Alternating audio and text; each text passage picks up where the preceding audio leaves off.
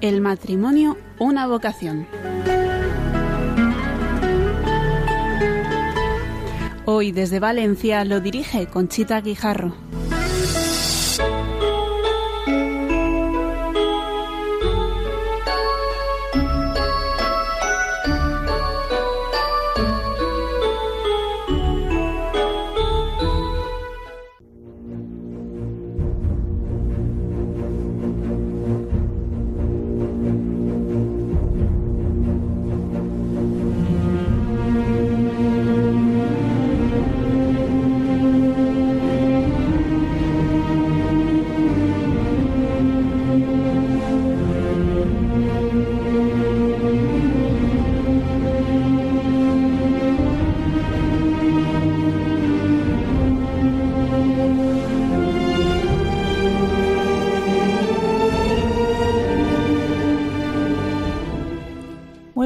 Noches, queridos oyentes de Radio María.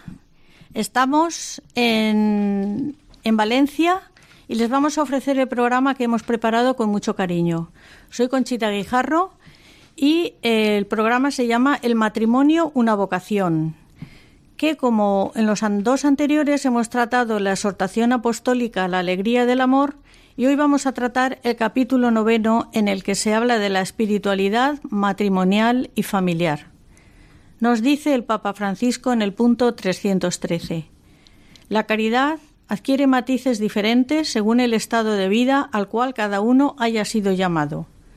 Hace ya varias décadas, cuando el Concilio Vaticano II se refería al, al apostolado de los laicos, destacaba la espiritualidad que brota de la vida familiar.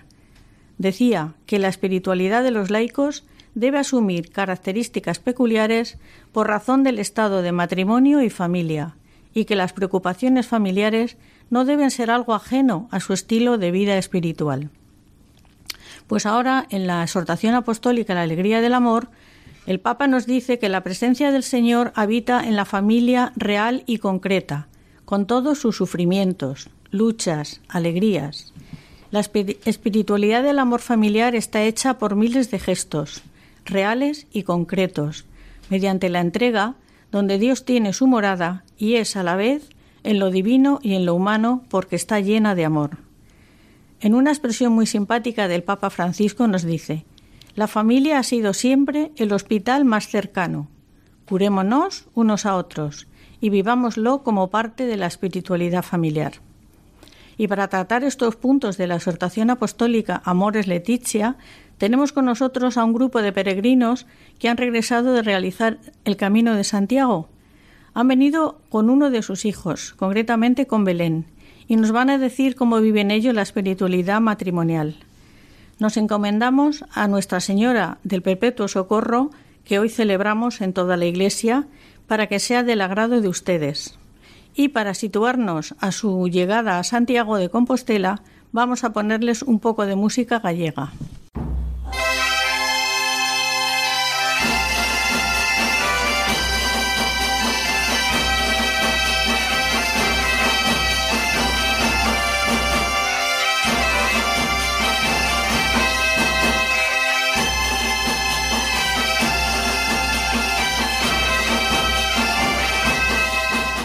Les voy a presentar a nuestros invitados que han sido peregrinos en el Camino de Santiago y que están aquí con nosotros. Jaime Asensio, buenas noches. Buenas noches, Conchita.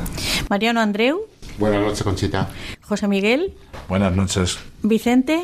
Buenas noches, Conchita. Y Carlos Colomer. Buenas noches. Y por supuesto, como les había anunciado, tenemos aquí a Belén, que es la hija de Fernando Hernández, que no ha podido estar esta noche con nosotros, pero que seguro que nos estará escuchando desde donde se encuentre. Buenas noches, Belén. Buenas noches. Vamos a ver, Belén. Belén tiene 12 años, ha terminado primero de la ESO y su afición es la natación. ¿Cuántos años tenías la primera vez que fuiste a hacer el Camino de Santiago? 11 años. O sea, el año pasado fue la primera vez. Sí. Oye, ¿y con quién lo hiciste? Con mis padres y mi hermano mayor Fernando. Muy bien. ¿Tenías mucha ilusión en ir? Sí, mucho, por lo que hablaban mis padres cuando venían de hacer el camino. Oye, ¿y los primeros, las primeras etapas fueron realmente difíciles para ti? Un poco, pero mis padres me animaban. Oye, ¿y de qué hablabais por el camino, tus padres y, y tu hermano y tú? comentábamos el paisaje y hablábamos de mi hermano pequeño que no vino.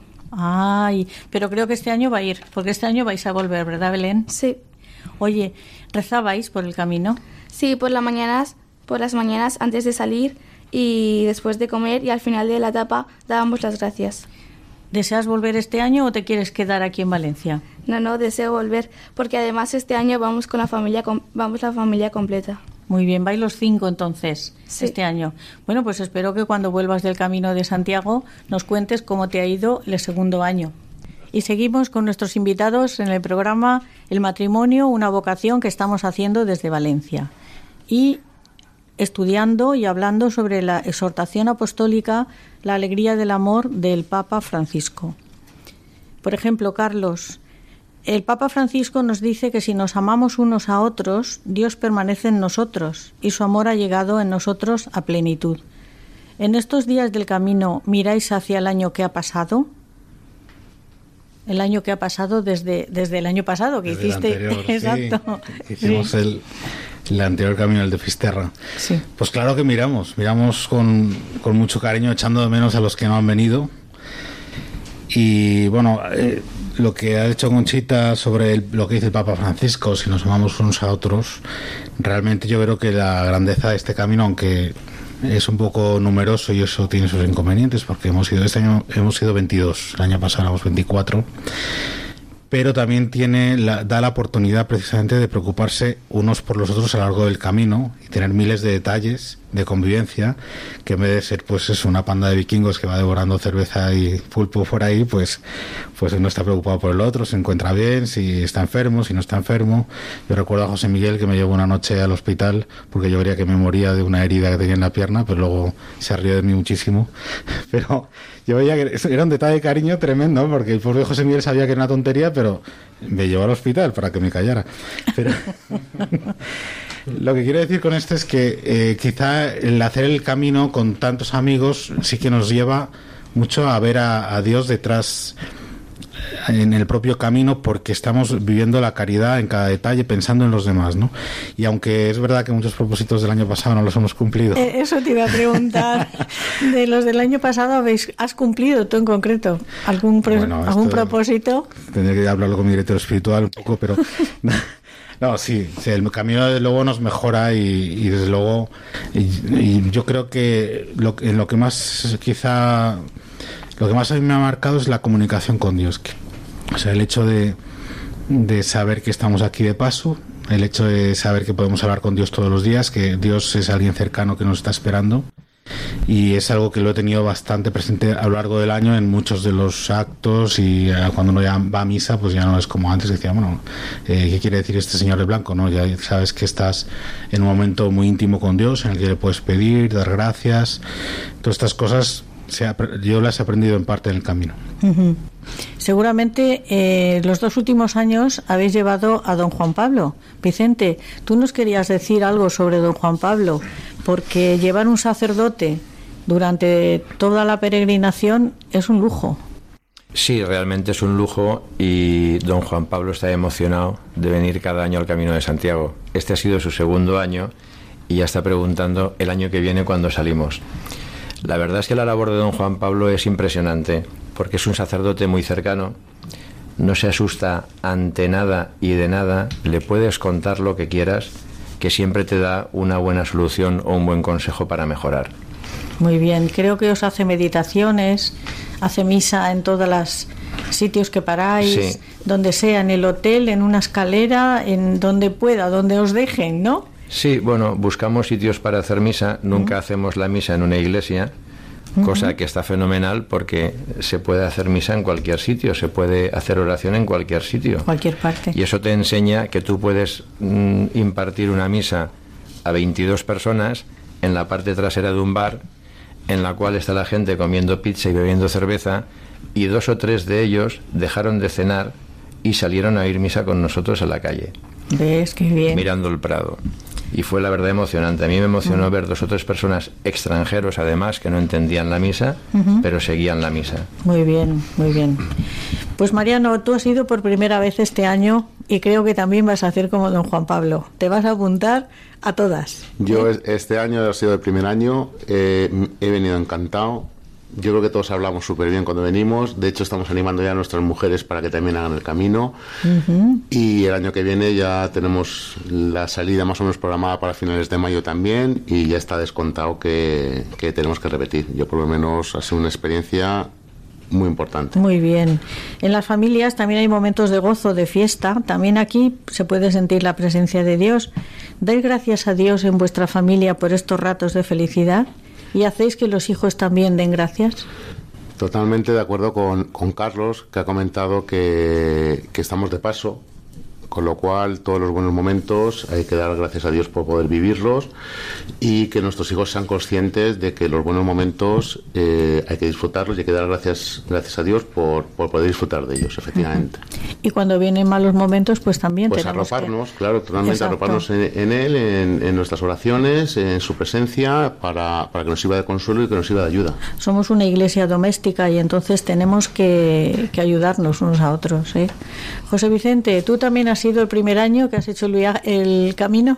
José- sí, el primer año, José, José Miguel. José Miguel, perdona, sí. Sí, Vicente lo tengo aquí al lado, fue compañero mío de habitación y todo. Es la primera vez que, que hice el camino y la verdad es que ha sido muy gratificante. Es decir, conocer a, a 21 personas en este caso, eh, que he visto cómo se ayudaban. Hacía muchísimo tiempo que no veía, no veía el, el, digamos, tanta gratificación o tanta ah, compañía junta y que se ayudasen los unos a los otros como, como ha ocurrido en este camino. Creo que repetiré si no pasa nada el año que viene. Si Dios me da salud, por supuesto que estaré allí. Tengo que decir que me dieron una verdadera paliza, ¿eh? Sí, porque el primer año se, se paga la novatada, ¿no, Carlos? pero muy bien pagada, pero muy bien pagada, ¿eh? ¿Le gastaste alguna novatada? Sí, sí, sí, muy bien pagada. Bueno, es que la primera etapa fue un poco... La primera etapa fue dura. Carlos lo puede explicar mejor que yo. A ver, el tema es que la primera etapa fueron 35 kilómetros y empezaban con una cuesta muy potente. Entonces habíamos mentalizado a José Miguel de que nada, nada, era un paseo. Pues decía, "Ay, que yo no sé si esto lo voy a... Pero nada, eh, al final aguantó muy bien. O sea que... Hombre, yo hay una anécdota, si me permitís, que es Sí, que sí. Don, Juan Pa- don Juan Pablo, el pater que le decía yo durante todo el camino, yo pensaba que, que, vamos, que me iba a decir la paliza que me esperaba. Y no fue así. No. Yo me di cuenta, ya en, en los cinco primeros kilómetros, eh, pensé volverme al hotel y coger el avión. Pero bueno, por suerte llevaba dos compañeros maravillosos, que eran Vicente y su hermano. ¿Eh? El segundo día llevaba al otro Vicente, pero bueno, la verdad es que es duro, es muy duro, pero es muy gratificante. Llevabais dos ángeles de la guarda, llevabas Sí, tú. por supuesto, por supuesto. Y la, y la fortaleza que te da hacer el camino. Exacto. ¿Y tú crees, José Miguel, que hacer estas peregrinaciones, hacer romerías a santuarios marianos en el mes de mayo, pensáis que mediante estos esfuerzos se transmite la fe a los hijos? Por supuesto, se consigue una mayor relación con, con los hijos. La sociedad que vivimos actualmente, pues en ocasiones eh, durante el día vemos una hora al hijo y ahí son como mínimo cinco, seis u ocho horas de, de- de camino, lo cual te da tiempo a hablar con él de tus problemas, de la problemática que hay en la familia y de cómo mejorar la, la sociedad que tenemos actualmente, la cual, pues bueno, como todos sabemos, eh, está en declive, pero bueno, intentaremos que vaya mejor. Sí, dime, Mariano. Yo ahí puntualizar y como dice José Miguel, lo que a mí me ha aportado era eh, horas de conversación eh, constructiva y reflexiva. O sea, tocar temas de verdad. Eh, yo me acuerdo con Jaime que tocamos durante una época, durante dos horas andando, la relación de amor pura que había, que hay entre los abuelos y los nietos. Y estuvimos hablando de, de- cosas que, de sentimientos que en el día a día, con tu vorágine, pues no te puedes pa- parar a pensarlos y, y ahí pues se quita tiempo a, a pensar en cosas de verdad. Muy bien, muy bien, la verdad que sí. Pues mm, hablando de peregrinaciones, yo les quiero anunciar a, a nuestros oyentes de Radio María que en el 17 de septiembre de este año hay una gran peregrinación a Torre Ciudad a celebrar la Jornada Mariana de la Familia. Esto se está celebrando durante muchísimos años. Este año será el 26 que vamos a Torre Ciudad el 17 de septiembre. Y es impresionante cómo está aquello lleno de personas, 30.000, 40.000, 50.000 de toda España, que acuden en tren, en bicicleta, en coche, andando y dan unos testimonios muy bonitos de fe, sobre todo cuando ves familias que van con niños pequeños, con el esfuerzo que eso supone. Carlos, tú has ido muchas veces a Torre Ciudad y qué explica. Sí, a ver, yo sí, me enteré que existía esa peregrinación y entonces pensé, bueno, pues si yo fuera del Real Madrid, pues que no lo soy, pues iría a todos los partidos del Real Madrid. si fuera...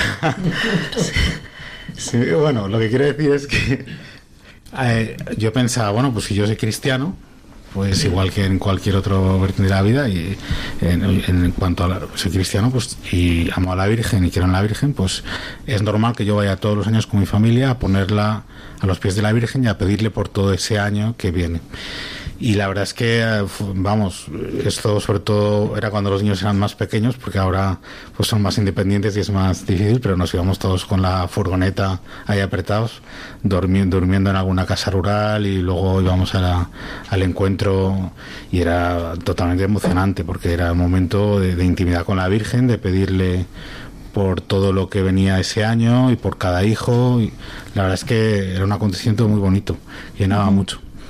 Muy bien, me alegro. Yo, gracias a Dios, he podido ir muchos años también y es una experiencia que te da fuerza para todo el año, porque como es al principio de curso, que es cuando llegan los problemas de colegios, de uniformes, de tal, pues es realmente bueno. La recomiendo a todos nuestros oyentes.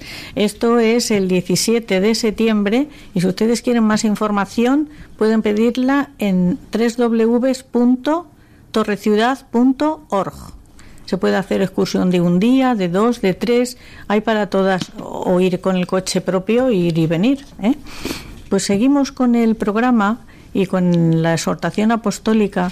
Y le voy a preguntar a Vicente, la expresión primera y originaria de la dimensión social de la persona es el matrimonio y la familia. ¿Creéis que en vuestro entorno de trabajo, aficiones, vecinos, piensan igual? Pues esta pregunta es bastante difícil, Conchita porque cada día hay más gente que piensa así, lo que les da vergüenza decirlo. Yo en el trabajo, en, hago mucho deporte, voy mucho por la calle, en el camino de Santiago, yo hablo con todo el mundo, no me puedo estar callado. Y cuando hablas de la familia y hablas de los hijos y tú te pones como ejemplo y no te avergüenzas de ello, es cuando esta sociedad abre su corazón y te cuenta sus cosas todo el mundo le da un valor a la familia importantísimo, pero hoy en día no está de moda, no vende y a mucha gente le da vergüenza manifestar sus sentimientos de amor, de generosidad y de fraternidad. Así es. Por desgracia, y en todas las estadísticas lo que más se valora es la familia. Y se ha dicho que durante la crisis que hemos pasado y que aún estamos pasando, si no fuera por la familia, tres millones o cuatro millones de parados no se hubieran aguantado, sino es porque detrás estaban los abuelos que recogían a los hijos y a los nietos. Pero es una pena que nos está invadiendo un sentimiento, como tú dices, de, no demostrar lo que sentimos realmente, lo que es la familia. Pues tenemos que dar vuelta a esto, los, los cristianos. Yo lo que intento es dar ejemplo a mis hijos, a mis amigos, a mis compañeros de trabajo y no avergonzarme Claro. No vengo a avergonzarme de nada, de cuántos hijos tengo, de lo que quiero a mi mujer, de lo fiel que soy a mi mujer, de lo enamorado que estoy de ella. Eso hoy en día no vende. Y como no, vende, la gente tiene vergüenza y se calla. Y lo que tenemos es que dar ejemplo y promocionar y hacer público lo bueno que es y lo felices que somos. Lo bueno que es la familia y los hijos y lo que tú has dicho, la fidelidad en el matrimonio, que esto es un tema muy delicado que no entra esta noche en el programa, pero que es una pena la lacra que tenemos con las infidelidades, con las separaciones, los divorcios y todas estas familias rotas que el único, bueno, los únicos que más lo sufren son los hijos porque cuando hay una separación o un tema de estos, los hijos lo pasan muy mal. Pero no nos vamos a poner tristes, vamos a poner un poquito de música también, de gallega, para animar un poquito, porque esto no puede decaer. Tenemos que ser, transmitir entusiasmo.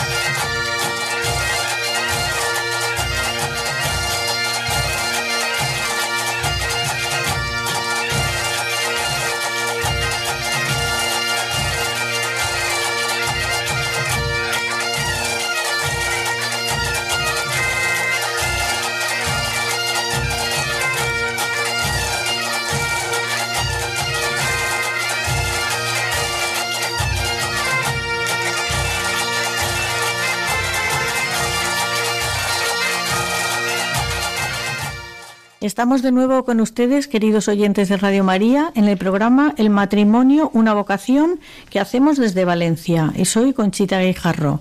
Si ustedes desean hacer alguna pregunta sobre el tema, saben que pueden escribir a mi correo electrónico el matrimonio, una vocación 2 arroba radiomaria.es.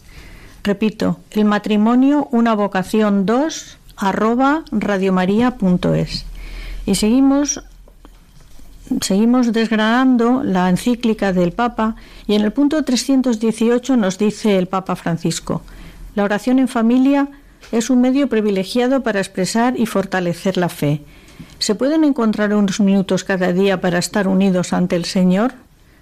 ¿Qué me dices, Mariano? ¿En tu casa cómo lo organizáis? Pues en mi casa principalmente, cuando más tiempo tenemos es cuando volvemos los niños del colegio por la tarde y por la tarde-noche. Entonces, aparte, lógicamente, de bendecir la mesa, en el desayuno, cuando estamos juntos y por la noche cuando cenamos, aprovechamos cuando vamos a acostar a los niños pues para leer el Evangelio del día, lo comentamos, le damos gracias a Dios por, por, la suerte que tenemos de estar todos con salud, pedimos por algún familiar o algún amigo que esté enfermo para que mejore, eh, le damos gracias a la Virgen y rezamos antes de acostar un Padre Nuestro para, para, que los niños se acuesten tranquilamente. Y bueno, lo hacemos todos los días. Mi mujer es la que capitanea eh, todas estas actividades. Eh, es realmente es la, la, más fuerte de los cuatro y, y estamos todos muy contentos con ellas de, de, que nos lleve por el buen camino. Muy bien, Carlos. ¿Vosotros qué? ¿Hacéis algo más?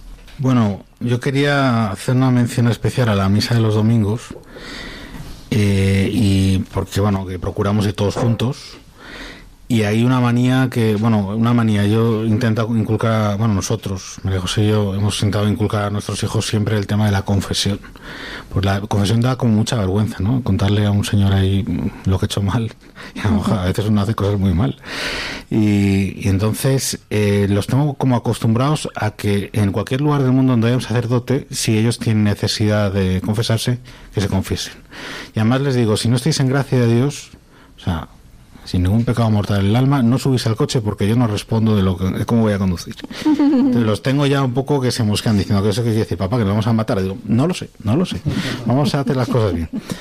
Y luego el tema, ahí se preocupa mucho mi mujer del rosario, de rezar el rosario en familia, lo intenta, más o menos consigue lo que puede. Uh -huh. y, pero vamos, yo entiendo sobre todo que, que, a, los, a los hijos ejemplo. Y es lo que, más que nada, porque yo miro a mis padres y es lo que creo que me ha hecho más bien, no tanto lo, tanto lo que me han dicho, sino el ver cómo ellos amaban a Dios y ponían en práctica ese amor de Dios. Uh -huh. Porque la confesión o la misa no es una manía, sino es un acto de amor, de, de estar cerca de Dios, de, de dedicarle un día, de, de, tener el alma limpia, de no ofenderle, de amarle sobre todas las cosas. Todo eso yo lo he visto en mis padres, con todos los defectos que tienen bastantes defectos mis padres también, pero y muchas virtudes. Ah, digo que no se pueden defender. No, no.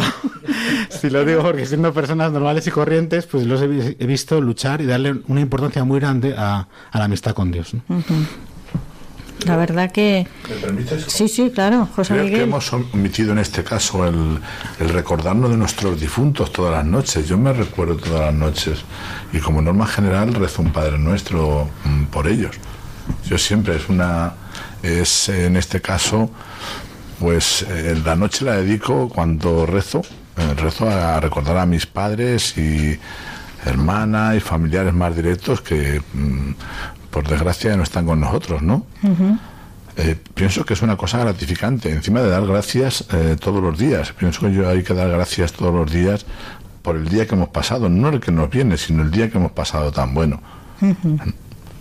La verdad que si hacemos estas pequeñas prácticas, como decía San Juan Pablo II, la, la familia se convierte en una iglesia doméstica, que es lo que tenemos que transmitir a nuestros hijos, en mi caso a mis nietos, porque mis hijos ya están creciditos y lo hacen, lo hacen ellos. Entonces, eh, que no nos dé vergüenza y que los hijos no se avergüencen de, de vivir la piedad, porque es realmente es importante y es una forma de, como dice también el Papa, de la vivencia de la espiritualidad familiar pueden surgir vocaciones que no necesariamente han de ser al sacerdocio o, o, monja. El matrimonio es una vocación. Aquí hay que lidiarlas muy fuertes y hay que llevar una vida congruente con tu fe. Entonces, ¿vosotros pensáis que de vivir esa espiritualidad pueden salir vocaciones? ¿O por lo menos pueden salir matrimonios santos? Bueno, yo estoy seguro. Quiero decir que lo que no ve Voy a decir una cosa que no sé si es políticamente correcta, pero cada vez que mi, hija se echa novio, que ya lleva varios, yo es lo primero. Lo primero que le pregunto es ¿qué tal la familia? Y le pregunto por el ejemplo que a esa, bueno, que ese novio le, le han dado sus padres, ¿no? Porque lo que está claro es que lo que no enseña un padre y una madre ya va a ser muy difícil de aprender. Puede aprenderse, de hecho, hay, hay, gente, pues, en fin, no, la libertad está ahí y Dios nos la nos hace libres para estar cerca de él o no o alejarnos. Pero pero yo tengo claro que detrás de cada vocación de sacerdote de casado de monje o de lo que sea hay unos padres que han sabido educar tanto en, en, formación cristiana como en valores como en valores que es el bien que es el mal que está bien lo que al final son los diez mandamientos pero que son valores universales la verdad. ¿Pensáis vosotros lo mismo, Vicente? ¿Tú piensas igual? Sí, totalmente de acuerdo. Eh, el futuro de esta sociedad está en manos de la familia. Muy bien, eso, eso dice Juan Pablo II y nuestro querido cardenal don Antonio. No está en manos ni de la televisión, ni de la prensa, ni de la radio, ni de los políticos, ni de nada, de nada que se parezca. Ni de las tablets, ni de los móviles, que por desgracia nuestra juventud, iba a decir invierte, no pierde mucho tiempo con esa sí, pero ahí utilización. Está, ahí está la anécdota que yo contaba en el Camino de Santiago a, a los 22 peregrinos y todos se burlaban de mí. En mi casa nos sentamos a la hora de comer y que me perdone mi familia por contarlo.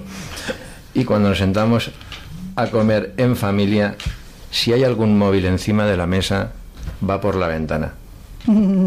Va por la ventana. Entonces esta anécdota se la conté yo un día comiendo del Camino de Santiago. Y, y, y entonces al final algunos me dijeron, tío, ¿sabes que tienes razón? Pero me lo dijeron en privado, porque claro, si tú permites que tus hijos en casa estén comiendo en familia con el móvil, la tablet, tú eres el primero o la primera que está con el móvil y tal, entonces no haces vida de familia, no das ejemplo y no hablas de sus problemas, de sus aficiones, de sus alegrías, y está todo el mundo metido en las redes sociales, y entonces ¿quién educa a tus hijos? Las redes sociales. Exacto. Me parece fundamental el ejemplo que se puede dar en casa a los hijos y además quien planta la semilla y quien hace, y quien hace el primer arbolito es el padre y la madre de cada niño y cada niña. Pues sí que es verdad. Vamos a ver, mm, en la exhortación apostólica el Papa también nos dice que la familia ha sido siempre el hospital más cercano. Realmente cuando tenemos problemas, ¿dónde acudimos? A la familia. ¿Qué pensáis de esto? De, acudir a la familia cuando tenemos problemas. Es lo más común.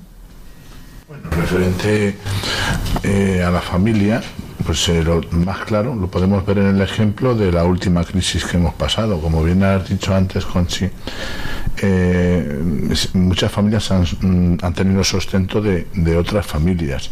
Entonces, si no hubiera sido por, las, por la familia, lo hubiéramos pasado fatal.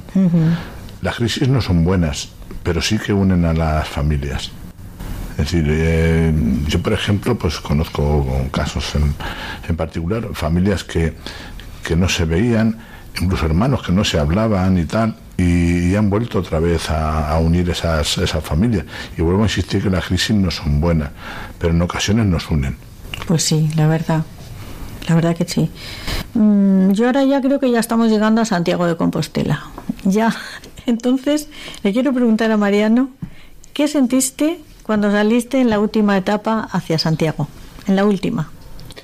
Pues la última etapa si no recuerdo mal eran 20 kilómetros, salíamos de Opedrouzo y íbamos para, para Santiago y la verdad que vas como si empezaras el camino ese día, vas con una energía interior muy importante y con una ilusión increíble para llegar a, para llegar a Santiago. Y vas caminando, vas viendo a muchos peregrinos, porque ya lógicamente al estar llegando al final del camino hay mucha más gente y, la verdad que fue un día muy feliz, muy feliz por, y sin cansancio ninguno. Parecía que el cansancio desapareció y toda energía, energía para llegar a, para llegar a, para llegar a Santiago. Muy bien. ¿Y, cuando visteis la, la basílica, ahí fue paz. Y ahí llegué y era la primera vez. Yo, muchos compañeros, como habían comentado, Carlos, Nando, Vicente ya son veteranos. Yo era la primera vez. Era una, una sensación de, de paz, de, de grandiosidad. Yo, además, pensé en la gente hace dos, tres siglos cuando llegaban allí que antes, claro, las ciudades no eran lo que son ahora. Claro. Entonces, llegar allí y ver esa catedral y ver esas cosas, decía, madre mía, o sea, tiene que ser espectacular. Haber, haber hecho esto. Claro, efectivamente. Y, y la verdad que te quedas disfrutándola y unos minutos para ti, para interiorizarlo, y fue muy, una experiencia muy bonita, muy personal. Yo he estado mirando en la, la oficina del peregrino y dice que en el 2015 fueron 262.459 peregrinos. A pie, 237.000. En bici, 25.000.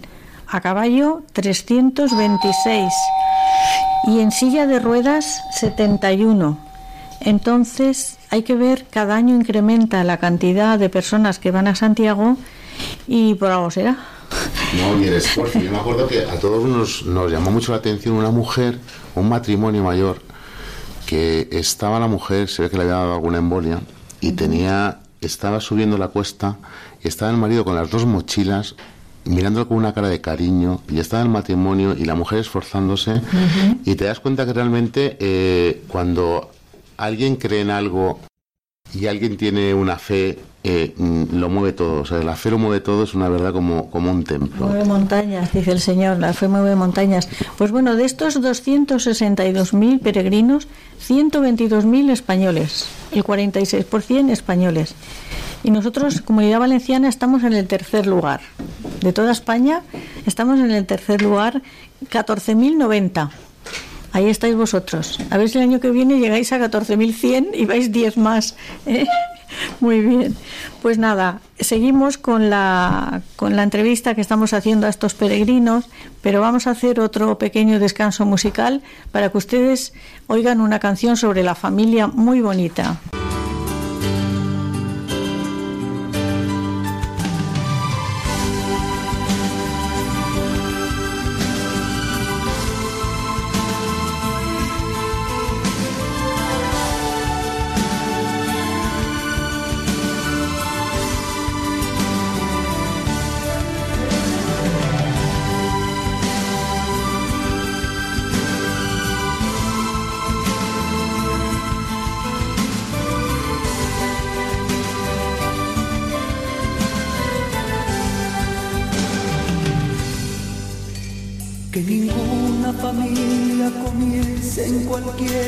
De repente. Que ninguna familia se acabe por falta de amor. La pareja sea el uno en el otro, de cuerpo y de mente.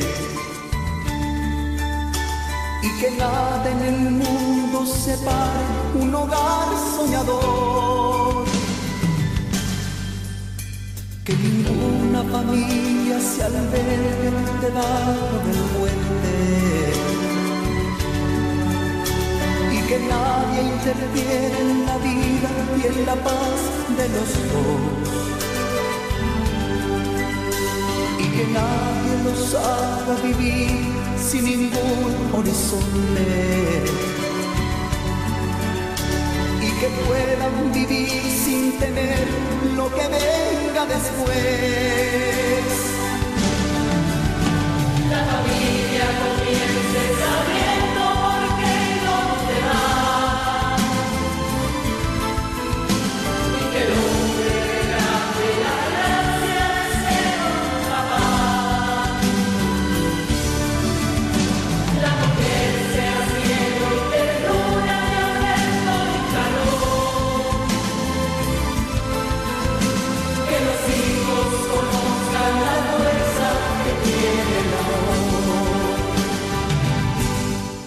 Ya estamos de nuevo con ustedes, queridos oyentes de Radio María.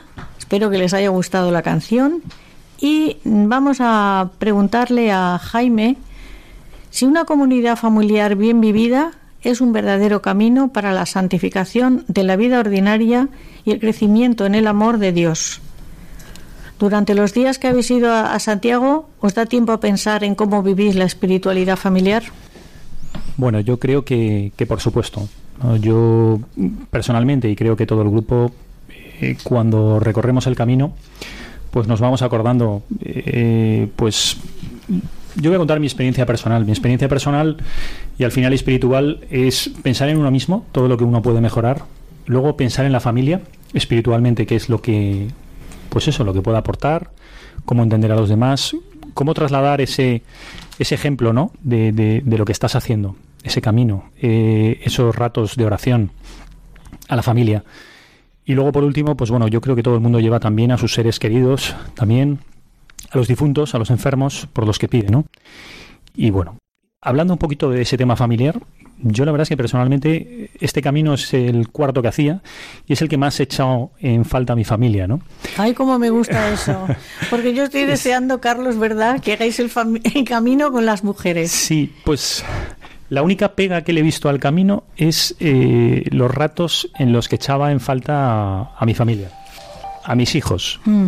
Y bueno, la verdad es que hablando con un, con un amigo, pues eh, se me ha ocurrido para el año siguiente, para el año que viene, pues a lo mejor hacer el camino con, con mi hija o con mis hijos más mayores. Yo creo que es una experiencia eh, muy bonita el estar siete horas estando con los hijos, que da tiempo a todo, da tiempo a hablar, da tiempo a rezar, da tiempo a contar cosas que no contarías en tu vida ordinaria, con un en fin, con una visión de la naturaleza en la que los problemas se relativizan y en la que da, da pie a hablar de diferentes temas espirituales y personales que en otro momento no darían.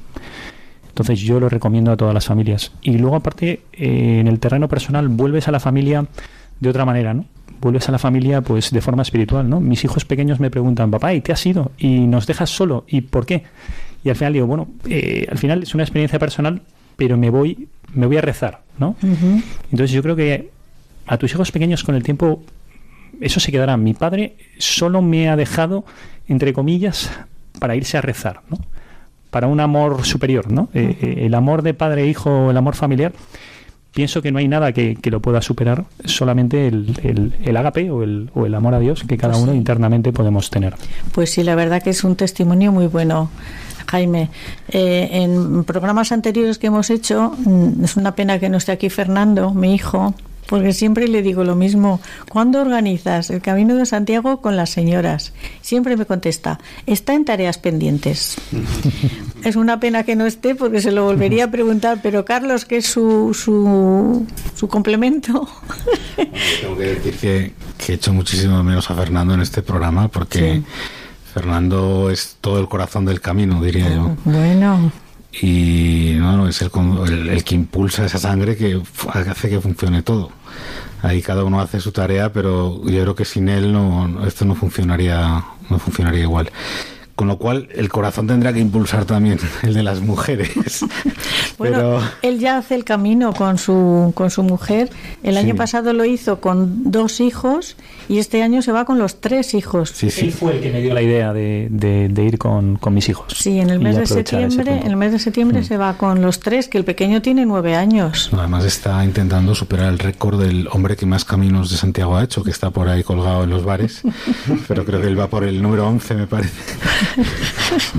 Porque vosotros este año es el séptimo que hacéis. El sexto, el sexto. El sexto. Sí. Habéis hecho el primitivo.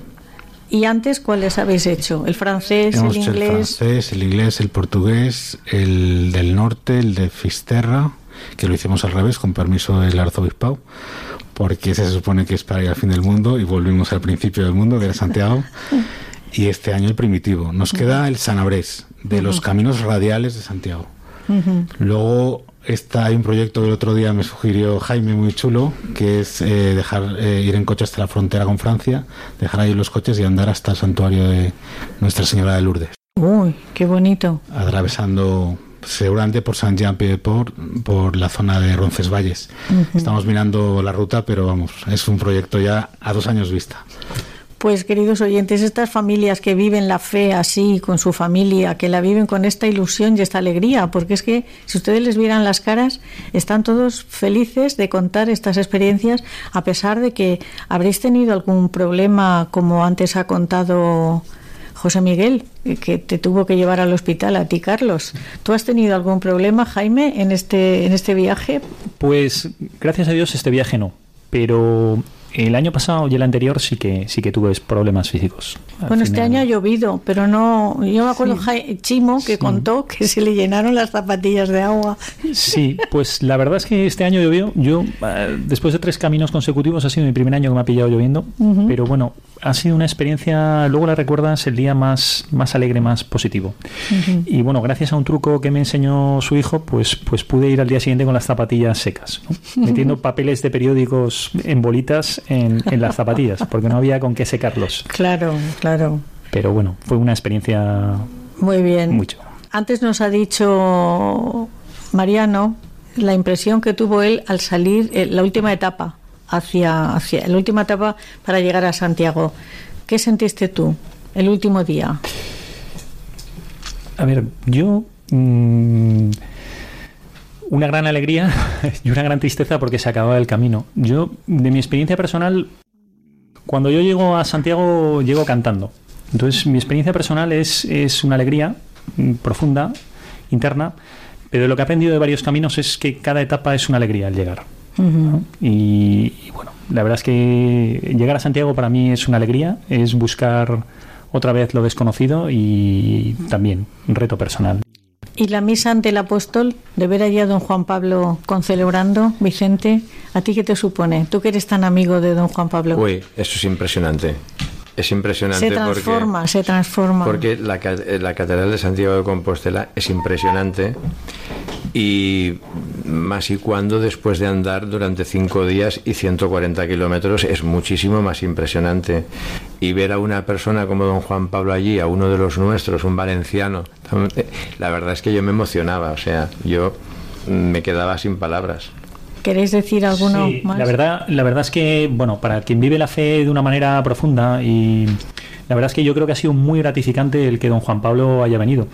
El año pasado vino, pero eh, yo creo que este año he vivido con más eh, profundidad y más cariño el, camino. El llegar, eh, don Juan Pablo, y hacer una misa cuando llegábamos en los lugares más variopintos donde se pudiera hacer. Yo recuerdo uno que fue en mi habitación del hotel, porque en ese momento no había otra, y dije, no había dormido nunca en una habitación sacralizada. ¿no? Para mí fue una gran satisfacción. Y, luego recordaré y recuerdo para mí el momento como si fuera una novela, el clímax del Camino de Santiago. Y quizá no fue llegar. Eh, para mí fue una misa que hicimos casi de campaña, que fue en una terraza en un bar, en la que se veía un valle y todo lleno de montañas, y don Juan Pablo haciendo una homilía, tranquilo, relajado. Eh, bueno, eh, al fondo un agricultor santiguándose cuando nos veía, 20 personas alrededor de él, todo montaña, verde.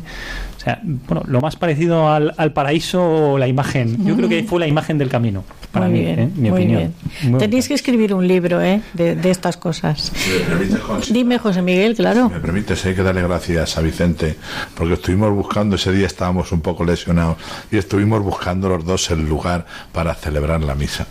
Entonces aquel lugar nos pareció, vamos, eh, no sé, se puede decir que exquisito Además, y el agricultor se quedó alucinado, porque vamos, no había visto nunca una misa, bueno, me imagino desde allí, desde su campo con su vaca, y aquel le decía, pero bueno, ¿esto qué es? que estoy viendo allí? Con 22 personas hechas y derechas como vosotros.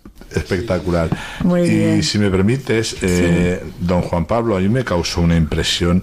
Es una persona que te da una fuerza, bueno, yo creo incalculable. Es decir, yo era la primera vez que iba a un camino de Santiago la verdad que como te dije lo pasé bastante no mal sino difícil por, porque no iba preparado y yo me pensaba que aquí no iba nadie y resulta que bueno aquí iban todos yo me junté al que más digamos, el que más estaba un poquito más, más obeso, así como yo, y resulta que era el que más andaba, entonces lo tuve que dejar. Busqué después a otra persona que venía, que, bueno, le vi que era bastante más mayor que yo, y dije, bueno, pues este es el mío, porque claro, por la edad de tal, me volví a equivocar. Es decir, entonces pensé y dije, José, vamos a a poner narices en el camino que esto te toca hacerlo a ti solo. ¿eh? No, tienes ayuda. También debo de decir que, pensé coger un caballo un día, ¿sabes? porque lo vi allí en la valla y lo que pasa es que lo, pasé bastante mal. ¿eh? Lo puedo decir que una etapa de 30 kilómetros 33, que era el primer día, así sin esperármelo. Después de levantarte a, las, a las 5 de la mañana. con un desayuno de un vaso de leche, aquello fue. Pero bueno. Bueno, Carlos, tú tienes que tratar mejor a los compañeros, porque tú ya tienes mucha experiencia. Sí, pero hay el primer día de prueba, hay que ver. Hay, que... Se perdió, voy a decir una cosa, se perdió, venía detrás de nosotros de repente le llamo porque yo estaba padeciendo por él, lo digo claramente, estaba padeciendo, habíamos parado en un sitio, creo que estaban ahí todos comiendo tortilla y tal, los primeros ya se habían comido toda la tortilla, los últimos ya no comíamos nada. Entonces, eh, cuando le llamé me dijo que había cogido él un camino, no sé por dónde, y que iba delante de nosotros. vamos a ver, como el primer día te recuerda la etapa, y es porque nosotros nos fuimos a comer, a comer algo, porque aquello era imposible, ya está. Y él se había quedado detrás y nos adelantó en el camino por una senda que no sabemos todavía. Yo tengo mis dudas si no fue con un taxi o algo, porque vamos, llegó dos horas antes que nosotros, pero bueno. No, Carlos no hace trampas. No, no, los que no. trampas bueno, bueno. bueno, vamos a ponernos un poco serios y de contarme cómo fue eh, Fernando una vez contó que para él lo que más le impresiona es rezar delante de la urna donde están los restos del apóstol. Después de la misa se baja a la urna. ¿Eso también a vosotros os ha impresionado este año? ¿Tú bajaste, Jaime? Sí, yo, yo bajé a la urna. Mm. Sí. Bueno, la verdad es que sí. Eh, vuelves a poner muchas veces tus vuelves a poner otra vez muchas veces todos los bueno, das las gracias y, haces tus peticiones ahí. Mucha gente además ahí lo apunta en un papel, lo lanza. Eh, bueno, no está aquí, pero yo creo que recuerdo el año pasado muy emotivamente que Chimo me, me mostraba lo que habían puesto sus hijas, ¿no? Entonces, eh, muy cariñoso, muy, muy, muy profundo. lo, contó, aquí la nena en el programa. Pues, pues la verdad es que fue muy, muy cariñoso. Yo la verdad es que viendo ahí, pues, pues al final pido por, por todo el año anterior dar las gracias y, pedir por el siguiente. Al final, la tumba del apóstol, yo creo que el camino es la gran metáfora de la vida, ¿no? Al final, uno, eh, el camino representa, pues, el día a día de la vida en la que, pues bueno vas con una mochila, vas orgulloso, empiezas el camino fuerte, coges todo lleno 10 kilos en la mochila, llevas eh, calcetines, llevas, te llevas de todo, cinco mudas, todo, vas fuerte, voy a hacer el camino, voy a... Y a medida que van pasando las etapas, te va sobrando, ya, ya no estás tan fuerte, ya empiezas a quitarte calcetines, ya empiezas a quitarte mudas, todo pero a la vez se produce una transformación en ti. Eh, aparte de los calcetines, las mudas y el peso material, pues vas quitándote el orgullo, la vanidad, eh, te duele todo. Eh, al final, el mal genio, empiezas con el instinto de supervivencia espiritual y al final, bueno, al final vas buscando un misterio, que es la tumba del apóstol, que yo creo que es el día a día, el misterio de Dios. Y esa tumba del apóstol representa a Dios, ¿no? Y te has quitado todo durante el camino ese eh, bueno esa supervivencia que haces ese dolor ese sufrimiento no al final es la vida no entiendo. Eh, eh, empiezas tranquilo orgulloso luego empiezas el sufrimiento el dolor y luego llega una gran alegría. Y le rezas a la tumba del apóstol que tiene ese misterio al, al que todos vamos. Muy bien. Alguien quiere decir algo más sobre la tumba del apóstol ¿Tú bajaste, Mariano? Yo bajé, yo bajé, pero yo el momento que más sentí fue cuando se rezó el Padre Nuestro en latín en, la En la misa. Yo sentí una fuerza en las manos, además que yo soy muy poco para esas cosas y cuando acabé la misa, además mi mujer, cariño, que, que yo he sentido aquí una fuerza que, que, me entraba por las manos espectacular y la verdad que fue muy... Fue, al ser el primer camino yo creo que estaba totalmente sensitivo y, fue muy bonito. Fue una, una, sensación espectacular. Pues queridos oyentes de Radio María, tienen que animarse a hacer el camino. Cualquier época del año es buena. Y entonces vamos a despedirnos ya de los invitados de esta noche, que lo hemos pasado muy bien en el programa, son muy simpáticos. Y a ver si sacáis de las tareas pendientes, Carlos, y lo hacéis con las señoras. Esto ¿eh? tenemos que una cerveza con Fernando de medio litro. Lo arreglamos rápido. Muy bien, pues os doy las gracias por haber estado en el programa contando las experiencias. Mariano, muchas gracias por haber venido. Gracias a ti, Conchita. Vicente. Muchas gracias, Conchita. José Miguel. Gracias, Conchita. Para el año que viene, prepárate. Ha sido un, poquito más. fui totalmente engañado, tengo que decirlo. Carlos. Gracias, Conchita. Y Jaime. Muchas gracias, Conchita. Gracias a vosotros. También gracias a Belén, que se ha tenido que marchar. Y ahora, queridos oyentes de Radio María, mm, también quiero darle las gracias a Angelo, que está aquí montando el equipo, y a Ramón, que también nos ha venido a ayudar, que son los técnicos de Radio María. Mm, El próximo programa precisamente lo tendremos el 25 de julio, Día de Santiago Apóstol. Entonces, eh, les espero a ustedes con un tema, todavía no sé qué tema. Les vamos a dejar con los compañeros de informativos, pero antes vamos a rezar una oración que es la que viene en la exhortación apostólica a la Sagrada Familia. Jesús, María y José. En vosotros contemplamos el esplendor del verdadero amor, a vosotros confiamos, nos dirigimos. Santa Familia de Nazaret, haz también que nuestras familias, lugar de comunión y cenáculo de oración, auténticas escuelas del Evangelio y pequeñas iglesias domésticas. Santa Familia de Nazaret, que nunca más haya en las familias episodios de violencia, de cerrazón y división. Que quien haya sido herido o escandalizado sea pronto consolado y curado. Santa Familia de Nazaret, haz tomar conciencia a todos del carácter sagrado e inviolable de la familia, de su belleza en el proyecto de Dios. Jesús, María y José, escuchad, acoged nuestra súplica. Amén.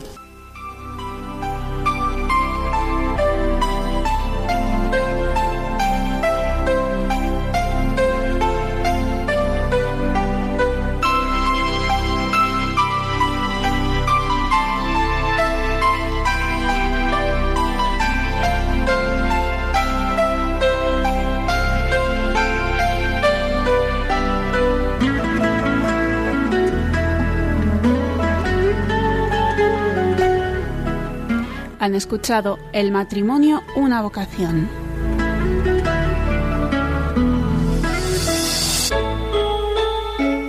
Les ha acompañado Conchita Guijarro desde Valencia.